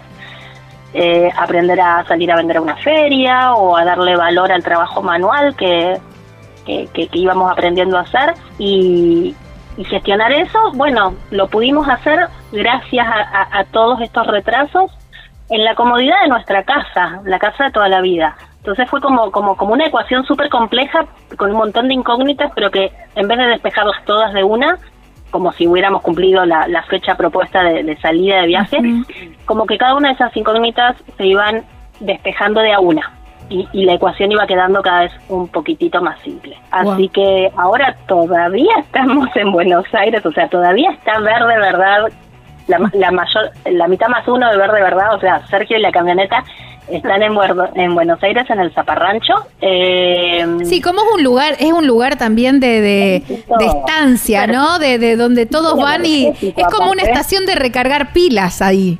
Exacto, totalmente. Como metro cero de, de mucho. Tal cual, de de viajeros. como que no es que estés ahí y te olvides del viaje ni nada, sino que al revés, como que te alimenta la pila de las ganas de viajar. Tal cual, total, tal cual. Y bueno, y así fue que estando ahí nos habíamos puesto como, como a, voluntariar en el mismo mm, espacio que se está gestando y se está creando y está apareciendo. se está convirtiendo en algo súper bonito que creo que ni los propios ni Germán ni Candes saben, tienen el plan definido de qué se va, en qué se va a convertir, sino es como que un hijo que está creciendo y cuando crezca tiene identidad propia. Totalmente. Eh, entonces Ser se quedó allí haciendo algunos trabajos para el espacio y para la camioneta también, que, hacían falta unos mimos. Y yo encontré la posibilidad de venirme con mimo de vacaciones entre meses. como, como, sí, porque uno está en viaje y está trabajando y estoy haciendo artesanías o, saliendo a venderlas o gestionando en su momento el canal de YouTube o las redes. Y cuando nos encontramos con, con Nimo en, la situación de decir vamos y coincidir, fue como, me tomo vacaciones el viaje, no me traje las artesanías para vender. Eh, sí algunas cositas como para ir haciendo y moviendo las manos, pero como plan vacaciones, vacaciones también espacio de convivir 24/7 en viaje con la pareja tiene sus implicaciones. sí, tal cual. Y esto nos permite a los dos tener un espacio propio, ¿no? Dentro dentro de esta vida en viaje. Qué bueno. Parece, nunca lo habíamos hecho, nunca nos lo habíamos planteado tampoco como un proyecto de che, hagamos esto, sino que surgió y lo tomamos. Tal cual. Y, estamos disfrutándolo un montón. Nimu, ¿cómo fue tu, tu llegada al Zaparrancho? ¿Cuándo llegaste a, a Uruguay? Yo llegué a Uruguay, el avión aterrizó el 26 de octubre. Fue un reencuentro súper bonito con mi familia porque no los veía desde el 2017. Ah, mira. Eh, sí, sí, hacía ya unos cuantos años, entonces imagínate todo. Bueno, algunos habían ido a España, tal, entonces, pero bueno, al grueso del pelotón de mis primos no lo veía desde 2017. Claro, ¿vos qué tenías ahí? Eh, primos, eh, primos, digamos, los tus tíos también, los hermanos de tus padres. ¿Y abuelos? Tengo mis tíos, exactamente, no, mis abuelos ya no están, pero sí que tengo primos, tengo tíos y tengo un hermano también. Ah, mira. Entonces como que tengo, y todos mis sobrinos, obviamente, que también es el tema de, de, estar viendo crecer a los sobrinos desde la distancia, que, que es duro, ¿viste? En muchos momentos, y luego te reencuentras y dices, Dios, tengo sobrinos que ya son hombres, y es como, ¿en qué momento pasó esto? Claro, ¿cuándo pasó? ¿En qué momento crecieron tanto? Entonces, bueno, la primera etapa, digamos, del viaje fue como ese reencuentro familiar, eh, luego había también que esperar y hacer los trámites para poder sacar la, furgoneta del puerto en el momento que llegara. Que, bueno, como tuve varios días allá y eso lo fui haciendo poco a poco y luego el día que ya llegó al puerto los trámites que tuve que hacer in situ fueron mucho más llevaderos. Así que fue, estuvo muy bien. Y, resulta que justo ahí había un... Yo quería pasar las navidades con la familia. Como mis primeras navidades en viaje, me daba como cosa pasar la, fecha señalada sola. Pero digo, bueno, ya que voy a estar por aquí cerquita, por las navidades las paso con la familia. Entonces me quedaba como un mes ahí, entre finales de noviembre, finales de diciembre, que digo, bueno, me doy una vueltita, doy algún viajecito por aquí, veo lo que hago. Y justo en eso veo en el Instagram de la familia SAP que se estaba fraguando el tema del encuentro del Zaparrancho y vi la fecha y dije, ay Dios, esto me cuadra perfecto y allá que me fui. Entonces yo llegué, la juntada era del jueves a domingo más o menos, yo llegué el martes, llegué un poquito antes y bueno, ahí pude conocer a, la, a las familias que estaban ahí voluntariando desde hacía un mes, que habían trabajado un montón y, compartir un poquito con ellos y ir conociendo gente que ahora poco a poco se ha ido convirtiendo en mi familia viajera, ¿no? O sea, yo estoy todavía eh, alucinando de, la maravilla que es la gente que el viaje te pone en el camino. Es muy bonito, está siendo muy bonita la experiencia. tal cual. Y, y después de la juntada que hiciste, ¿te volviste a Uruguay y después te volviste al Zaparrancho o, o te quedaste? Yo después de la juntada me quedé una semanita más, eh, necesitaba ir a un taller mecánico, Germán me llevó a su, a su mecánico, estuve una semanita solucionando cosas y disfrutando de la gente, viste que la juntada como que fue súper intensa, un montón de charlas súper interesantes, fue como súper emotivo porque cada charla te movía la fibra sensible y fue como wow, fue, fue mucho que, gestionar.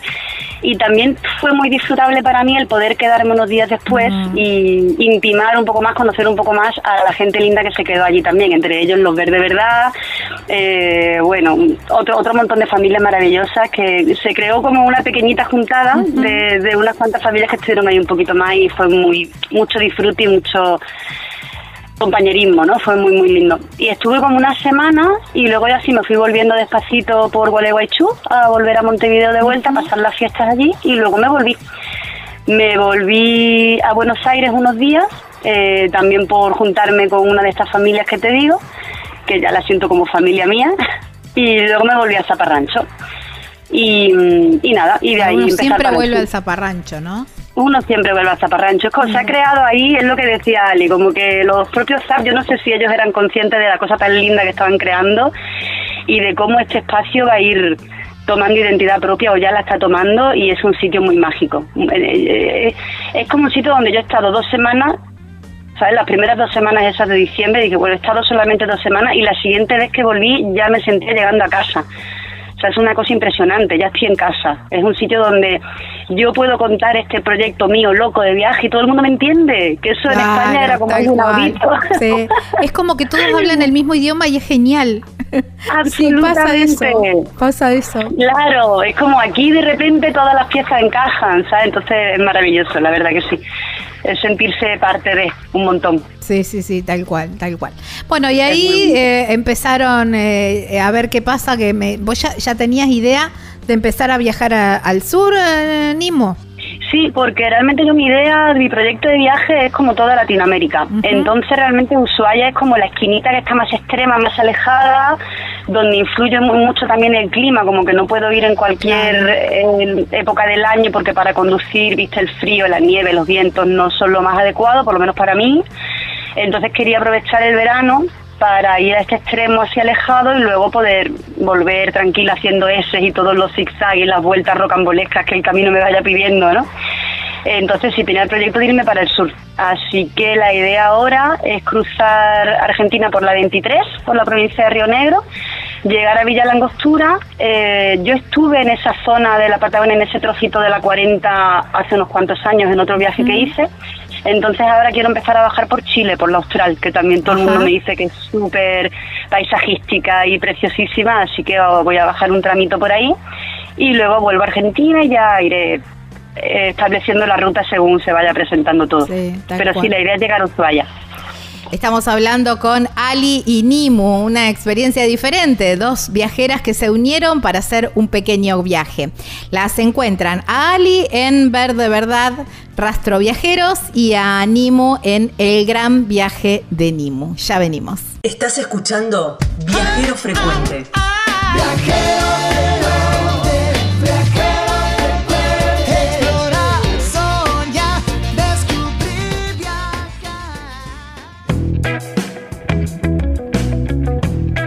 Si sos de los que sueñan salir a rodantear, que estás en todos los grupos de Facebook de rodanteros, allí estás, pero todavía no tenés casilla, todavía no camperizaste ningún vehículo y todavía no tenés el motorhome, no importa, hay una solución y esa solución la tiene la gente de hospedaje sobre ruedas, porque con ellos tenés la oportunidad de alquilar motorhome o alquilar casilla rodante para la cantidad de personas que necesites, porque tienen una flota impresionante y va a cubrir cualquiera de tus necesidades. Entonces, solamente lo que tenés que hacer es contactar a Caro, ponerte de acuerdo con la fecha, qué vehículo vas a, vas a usar. Por ahí también, dependiendo un poco del tipo de viaje, ella te va a saber asesorar perfectamente y listo.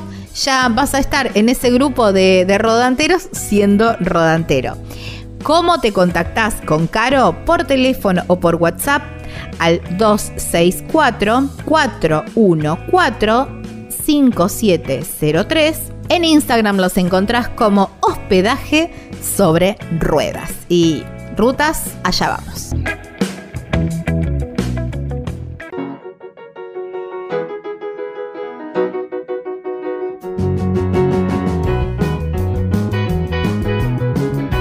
Villa Gesell es un clásico de la costa atlántica y nosotros tenemos una muy buena recomendación porque en Hostería Las Muticias es un lugar perfecto para ir a disfrutar, relajarte y, y descansar.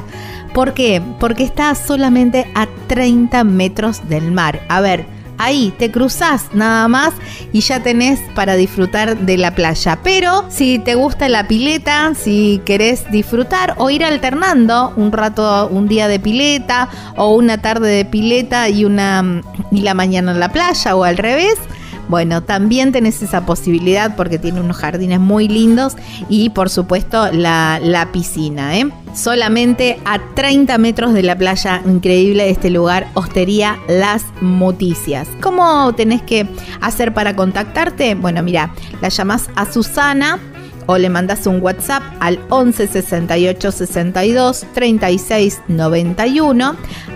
en las redes sociales los encontrás como Hostería Las Muticias.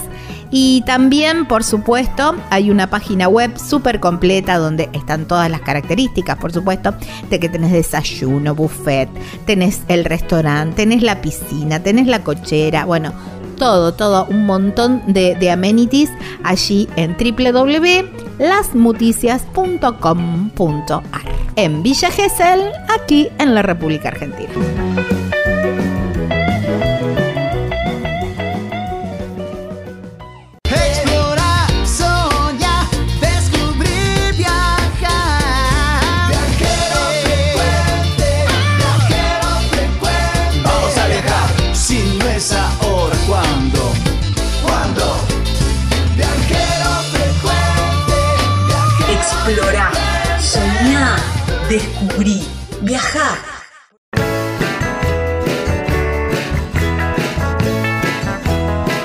Viajeras que se encontraron en el Zaparrancho, por supuesto, y decidieron hacer una pequeña travesía juntas. Ellas son Ali y Nimo. ¿Cómo las encuentran? El gran viaje de Nimo y también a Ali la encuentran en Verde Verdad Rastro Viajeros. Y Ali, ¿cómo salió la, eh, la idea de Che? O, o vos le dijiste, Che, yo me sumo. O, o ¿Cómo quiero, con- quiero conocer la intimidad de esa charla? A este Sergio no lo aguanto más, necesito vacaciones. A ver quién se va para algún lado que me sume, quién le sobra un lugarcito, ¿cómo fue?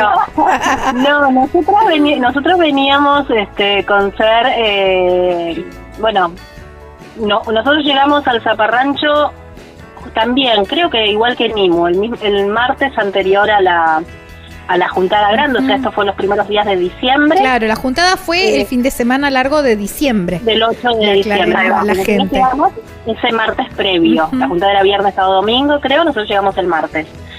Eh, no nos fuimos hasta Año Nuevo.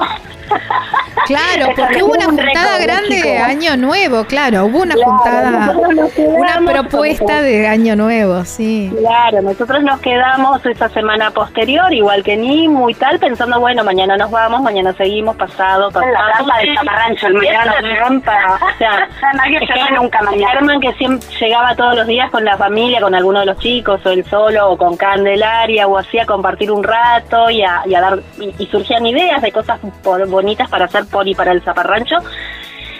Y se venía ala- alargando, alargando, alargando. Después alguien tiró la propuesta de, de celebrar Año Nuevo todos juntos allí. Así que esta gente loca que dijo, bueno, sí, ¿por qué no? Vamos para adelante. Y se armó una juntada de más de 100 personas para el Año Nuevo. Sí, fue impresionante. Eh, volvimos nosotros para hacer un trámite muy cortito con la actualización del registro de conducir de Sergio, que lo tenía el 2 de, el 2 de enero, así que por ese motivo salimos nuevamente del Zaparrancho, como decir, ok, nos vamos, porque este lugar, es- yo se lo dije a Germán Zapp, es, es el Zaparrancho es una trampa, atrapa viajeros. Porque no te dejes engañar. Atrapa que- sueños, atrapa viajeros. Exacto, Es verdad, no te da- no- no pasa el tiempo ahí. Sí, pone en riesgo la continuidad de los viajes, o sea, alimenta por un lado, claro, pero por otro, bueno, entonces fuimos, eh, volvimos a Buenos Aires, Sergio actualizó su registro y tal, volvimos al Zaparrancho, porque habíamos dejado unas cuestiones pendientes allí, eh, y la OMA dijo, me quiero quedar. Empezó a dar problemas con, con unas cuestiones eléctricas, de las lucecitas que se empezaron a quemar, que no andaba el niño, que no andaba la bocina, qué tal. Y bueno, para salir a la ruta había que, que arreglarlo. Y dije, no, acá otra vez la, ta- la trampa se está activando, yo me necesito ir, yo necesito continuar el viaje. Eh, y Nimu estaba también igual, ¿no? Que vino por un día y llegó una familia y quédense a cenar. Y, otro día que, no, nos quedamos un día más. Y, y así, y como tres o cuatro veces que, que intentó irse por la mañana y no se fue. Eh, una noche estábamos como después de cenar, la noche que hiciste las, las tortillas, ¿no? Sí, sí, sí. Que dijimos, bueno, no te podés ir del zaparrancho porque no has hecho tortilla de papas.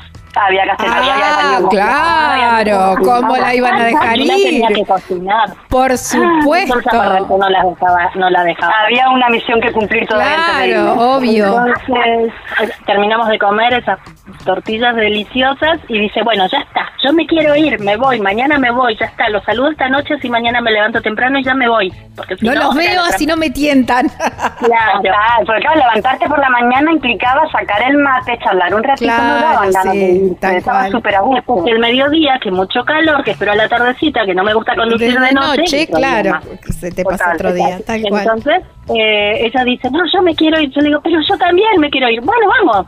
Bueno, vamos. En serio, vamos. Eh, ¿A dónde vas? No sé, al sur. Eh, bueno, bueno, vamos. Pero mira que mañana a la mañana salgo. Sí, dale, mañana a la mañana nos vamos. Así que estoy, ni no sé ni dónde ni cuándo. En algún momento esta mujer seguirá viaje sola o con otra compañía y yo volveré a reencontrarme con mi compañero, pero bueno, nada, se dio así, no lo pensamos. Es más, Qué no nos pusimos de acuerdo en un montón de cosas que después cuando ya estábamos a 100 kilómetros de Buenos Aires dijimos, uy, tenemos que hablar de esto, Claro. hablar de aquello. Por Luego en el camino nos fuimos coordinando y charlando cosas y tal, pero el momento fue es que necesito irme ya, ay, es que yo también, bueno, vente, mira que me voy, ¿eh? Y yo, bueno, dale. Y de repente como que nos cambió la cara a las dos, así nos miramos en plan, ¿Estamos hablando en serio? Claro, o sea, ¿qué nos impide hacerlo? Dale, vamos, y de ahí, listo. Qué bueno. ¿Y, y qué dijo Sergio? Bueno, vayan, es un divino, es un divino total. sí, Es divino. segundo uno, es una Sí, no, Sergio, Sergio me, me, me- no, no te voy a decir que me hizo el bolso y me apuró a que, a que o sea, pero no puso ningún tipo de objeción Claro. ni, de, ni de fuerza en Esto está contra para buenísimo, vaya. No, sí, sí, andate, va a estar buenísimo, eh, porque es cierto que nos viene bien. Obvio, Eh, sí. Tenemos una pareja, o sea, somos muy amigos con Ser por suerte y, y- y somos de hablar todo siempre antes de que empiece a molestar. Y, y somos conscientes de que, a ver, nosotros somos pareja, van a ser 10 años. Eh, pero hace, mm, a ver, los primeros años una pareja normal, donde cada uno tenía su trabajo y estaba 8 horas, 10 horas fuera de la casa y la casa era como el lugar de reencuentro después de la jornada fuera, como cualquier persona normal. Eh, nosotros ya en la pandemia que cambiamos mucho. Eh, y, y él empezó, o sea, él ya había dejado el trabajo justo antes de la pandemia. Yo tuve home working, home office eh, durante toda la pandemia y casi un año después también. Entonces ya nos habíamos acostumbrado a esto de la convivencia 24/7 claro. en la casa. Eh, y ahora el, el estar en viaje y decir, ok, necesito, porque estando conviviendo en pareja en la casa, igual él tenía sus actividades y yo las mías, familiares, amistades, esparcimiento y así, que cada uno tiene su, su mundo interno Claro. aparte del que comparte con la pareja. Eh, Nimu, ¿cómo, mm, eh, ¿cómo vas solventando el viaje? Eh, la pregunta del millón. bueno, a mí Mira, siempre a mí me encanta porque los viajeros siempre son tan ingeniosos y viste, yo yo siempre digo, yo hace siete años que hago este programa y si hay algo que aprendí en el segundo o tercer programa es que el viaje siempre provee. De alguna u otra manera, el viaje siempre te va a proveer y nunca te va a abandonar. A veces te la pone un poco más difícil, un poco más fácil, pero no te abandona. Es cuestión Sí, de uno no- también, ¿no? Tener la mente abierta para encontrar esas señales que te da el viaje. Pero bueno, claro, aprovechar las oportunidades que se brindan. tal cual. Pero he encontrado tantas cantidades de, de modos de solventarse el viaje como viajeros hay. Entonces me gusta Claro. siempre preguntar. Y sí, sí, sí, yo te cuento con gusto. Mira, en principio yo, eh, la, la primera fuente que tengo es la venta de mi piso, el apartamento que tenía allí en Málaga, yo lo vendí. Eh, el, gran, como que el 90% del dinero fue para cancelar la hipoteca que tenía, que todavía debía con el banco, y el poquito que quedó fue para la compra de la autocaravana y para poderme sostener ahora como los primeros meses. Entonces como que tengo un poquito de ahorro. Eh, pero claro, esto yo estoy ya planteándome posibilidades. Entonces yo he terminado una formación como arteterapeuta y mi idea principal es, eh, que ya los estoy diseñando y tal, ofrecer unos talleres de arteterapia. Eh, tengo como un formato preparado de retiro de tres días y quiero hacer también talleres más cortitos y tal. Eh, porque para mí la arteterapia ha sido algo que me ha ayudado un montón en mi vida en los últimos años y yo creo que sin este proceso que yo tuve, no sé si hubiera sido capaz de soltar todo, de, de- de hacer frente a esta incertidumbre y este vértigo, ¿no? Que da a decir, pues lo suelto todo, me voy a otro continente, arranco un viaje lejos de, de todo lo que conozco, ta, ta, ta, ta, todo esto, ¿no? Entonces yo esa herramienta que a mí me brindo tanto, pues como que tengo, me apetece un montón poder brindarla a otras personas. Y de hecho, la idea principal de, estos talleres que quiero ofrecer es eso, es poder ayudar a gente que siente que tiene un proyecto y por lo que sea, viste que tenemos un montón de, de momentos de autoboicot, de Sí, sí, creencias limitantes que no nos dejan... Los peros. Ya claro, no, pero ahora no puedo, no, pero más adelante, no, pero ya va a llegar el momento perfecto, no, pero tal. Y al final es nuestra cabeza que nos boicotea, eh, ya sea para emprender un viaje, como es el caso nuestro de aquí que estamos hablando, o, o lo que sea, ¿no? Cualquier tipo de proyecto, poner una tienda, cambiar de trabajo, irme a vivir al campo, qué sé yo. Entonces, la idea de poder, desde esta herramienta, echar una mano. Entonces, ese a intentar que sea el- la fuente principal. Luego también he sido maestra durante un montón de años, entonces también hacer talleres para niños es algo que me podría gustar, o incluso charlas para familias o algo así, el tema de crianza respetuosa y todo esto, y dar un- algunas de las herramientas que, que he manejado pues durante un montón de años. Y, y, luego, por supuesto, el tema de artesanía, también me gusta mucho pintar. Eh, entonces he pensado pues hacer diferentes cositas para poder vender el... Yo he hecho cositas también a lo largo de mi vida, hacía cositas de arcilla polimérica, vendía camisetas, pintaba en tela, durante diferentes rachas, ¿no? Como que siempre he sido muy inquieta y tenía ganas de probar diferentes cositas y bueno, esas herramientas también están por ahí. Nimu, qué, qué importante eh, y cómo esto, ¿no? El viaje justamente te sigue dando estas cosas. Eh, tener a Ali ahí en tus eh, primeros tus primeros kilómetros de gran travesía, ¿no? Porque siempre como desde que llegaste te estabas moviendo entre Uruguay, Buenos Aires, como dentro de tu zona de confort, si podríamos decir, o cerquita de tu familia, y ahora que empezás así como realmente el, alejarte, tener a Ali al lado es como también tener una enciclopedia donde consultar un montón de dudas, ¿no? Pero es totalmente así, no hago más que preguntarle. Oye, bueno, y cuando llegan a un lugar, ¿cómo montan? ¿Cómo se arrancaron a montar el puestito, no? Para poner su... Aparte de Ali y Sergio venden unos cuadritos con frases que son preciosísimos. Tengo dos en mi quincho. Ay, los adoro. Son muy lindos. Entonces yo decía, ¿cómo uno llega a un sitio y monta? Porque viste que allá en Europa como que hay que pedir permiso para todo, todo burocracia, todo tal. Entonces yo decía, uy, uy, ¿cómo es? Entonces, bueno, sí, la verdad que la acribillo a preguntar a la Ali. Aprovecho que la tengo aquí y le voy preguntando un montón de cosas y, estoy aprendiendo un montón. Porque eras que no, ellos llevan ya tiempo viajando, llevan ya tiempo en esta vida sin trabajo estable, sin pues eso, movimiento, entonces me, me está haciendo también nutritivo, ¿no? Y sacarse, no sé, y Ali también te sumo a vos a la, a la pregunta. Creo que eh, gran parte de todo esto es eh, sacarse un poco el temor a, empezar a, vender, a decir, che, me comprarán, cómo, cómo encaro, cómo pongo, cómo, cómo me acerco. Imagino que eh, esos primeros días, esos primeros kilómetros, esas primeras ciudades, hasta que uno empieza a dar cuenta que la cosa empieza a fluir, debe generar, no sé si estrés es la palabra, pero bueno, un poco de miedo, no creo que vergüenza, pero bueno, algún sentimiento. Tengo un poquito de ansiedad. Yo he montado algunas veces puestitos con las artesanías que hacía, pero siempre como, entre comillas, como medio jugando, ¿no? Con amigas o en una juntada de las furgonetas que al final en realidad nos conocíamos todos, entonces había varios que llevábamos nuestras artesanías, un poco así, ¿no? Un poco de mentirijilla, un poco jugando. Entonces hacerlo ahora en serio y sola yo sé que luego lo disfruto porque es un ratito disfrutable, ¿no? Para mí. Pero, y como que el primer momento hasta que esté todo colocadito es como, ay, ay, ay, ay, un poquito de nervio. Pero sí, ya va, ya va a ir saliendo, seguro que sí. Es que sigue siendo una mezcla de, sentimientos encontrados entre la ansiedad, un poquito la vergüenza. Por ejemplo, yo lo que todavía no logré superar es el ir a ofrecer lo que sea que hagamos eh, sin el respaldo enorme, enorme, enorme que es de nuestra camioneta. Claro. Eh, nosotros montamos eh, generalmente lo que sea que hagamos cuando vamos con los mensajes, cuando vamos con, con las artesanías de tipo motramé, crochet o, cosas así, o los mismos cuadritos o los cuadernos. Bueno, hay una diversidad de cosas que fuimos haciendo para ofrecer, pero lo que sea, el kiosquito, la vidriera, para nosotros por ahora es la camioneta. Eh, la goma, el rastrojero es, tan llamativo y tan lindo, nos, abre puertas con la gente y en, y en el aspecto también este de poder vender también.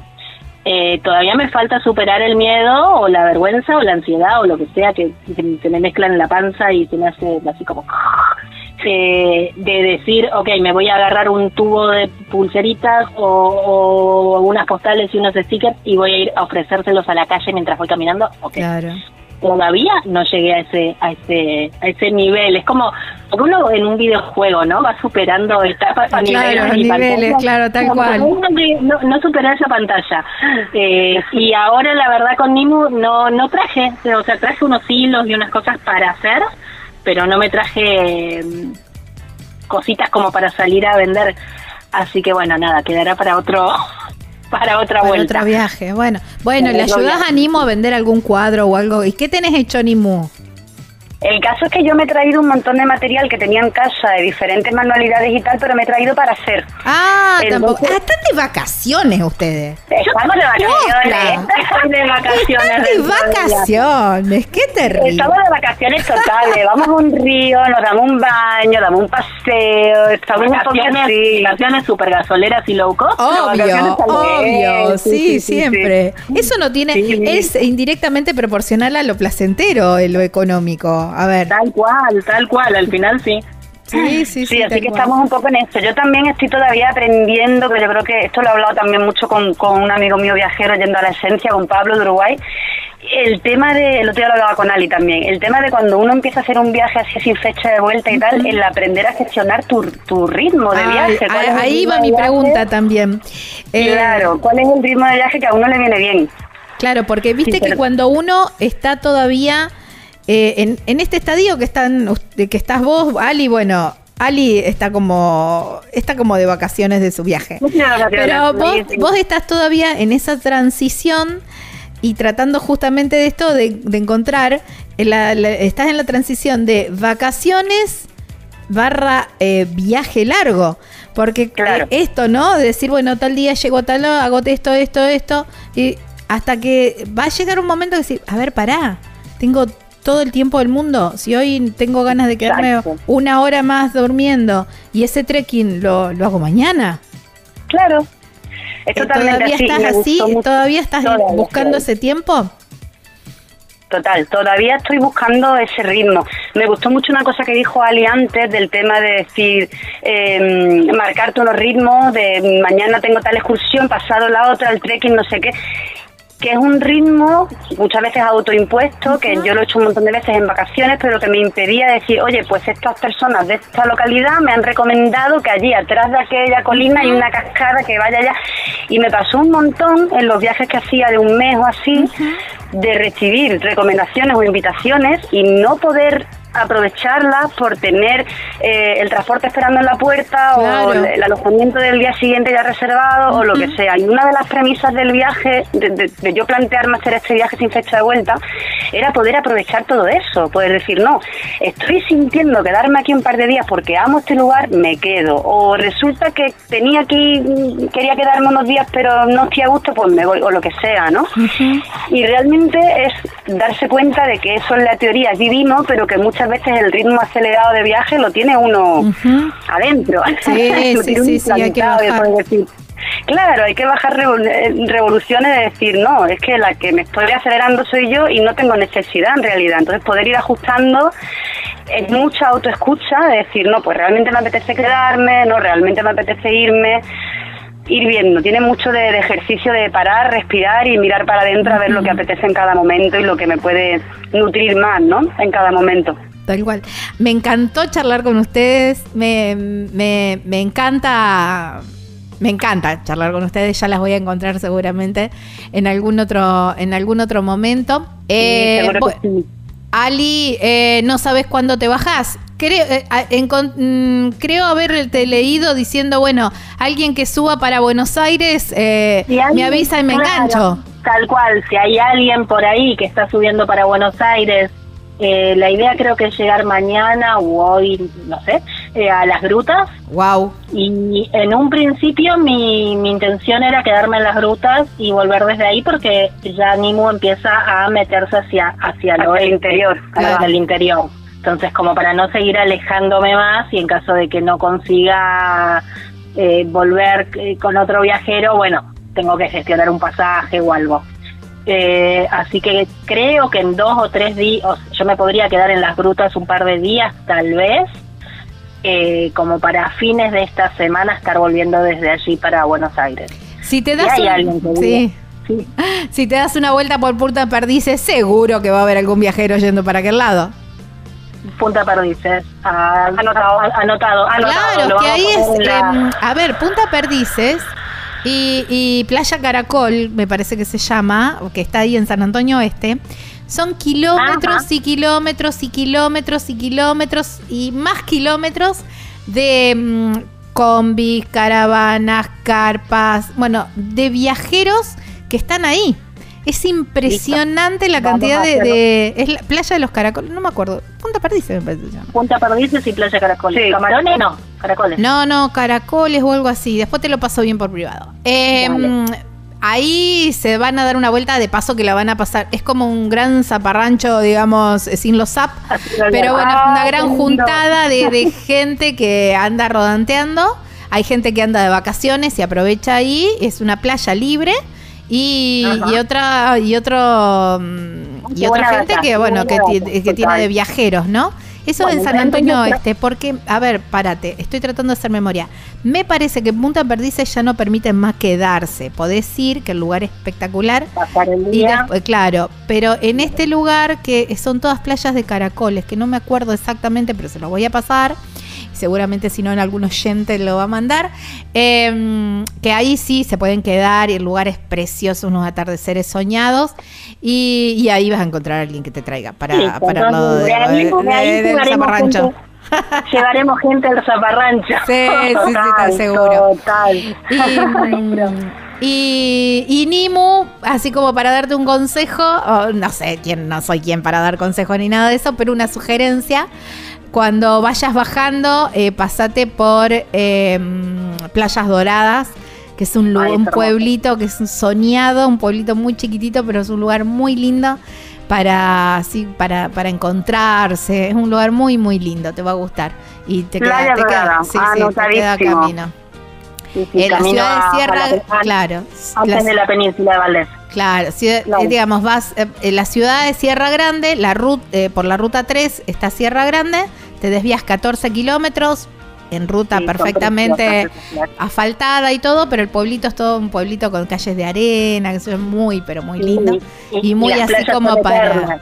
Y las playas Las playas gigantes. son eternas, son preciosas, sí. a Qué mí- lindo. Sí, lo estoy aquí mirando según me hablas y las fotos que hay en Google Sí, de Playa Dorada son es muy lindas. bonito, pero es un lugar muy lindo para y también vas a poder vender mucho también ahí porque hay, junta- una juntada linda de, de artesanos y todo eso. Muchísimas gracias por todo, Gaby. Me ha encantado. Bueno, bueno, muchísimas gracias. Ali, como siempre, muchas Bueno. gracias y te mando un beso enorme también.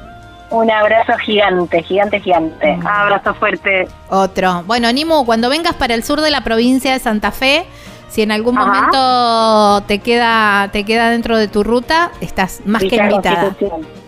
Ay, muchas gracias, linda. Nosotros te debemos la visita todavía. Sí, también, también me la debo. Constitución. Ahí me la anoto, Sí, me la anoto, te escribiré. Dale, claro que sí.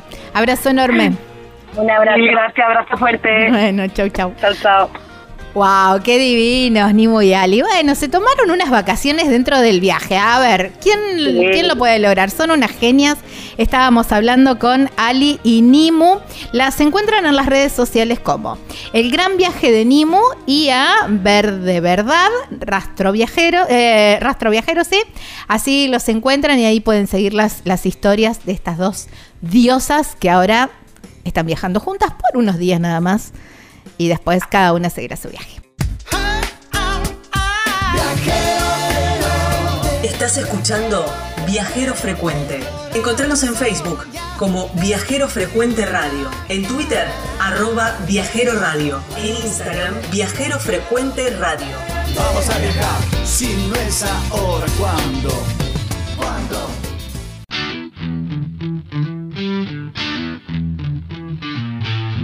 Qué divertidas, como me gusta charlar con ellas. Espero que hayan disfrutado este programa tanto como yo hacerlo. Gaby Jatón es mi nombre, Lucas Giombini es quien edita.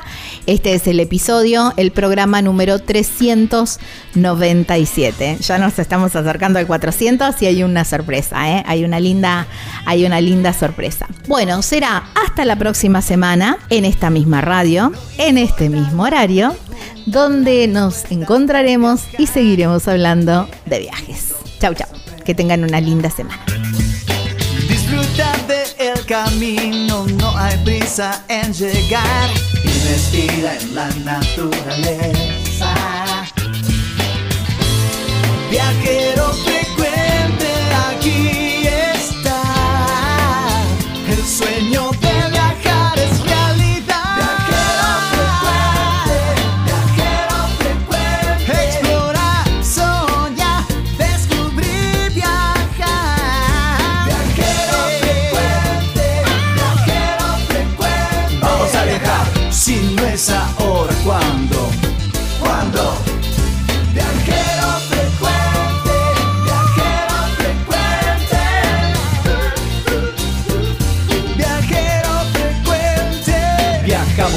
cambiarle la ropa al alma.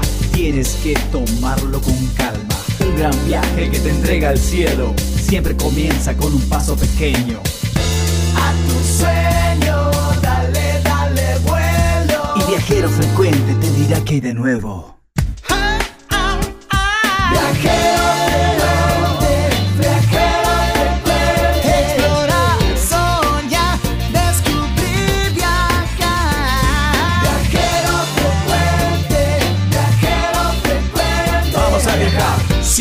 si no es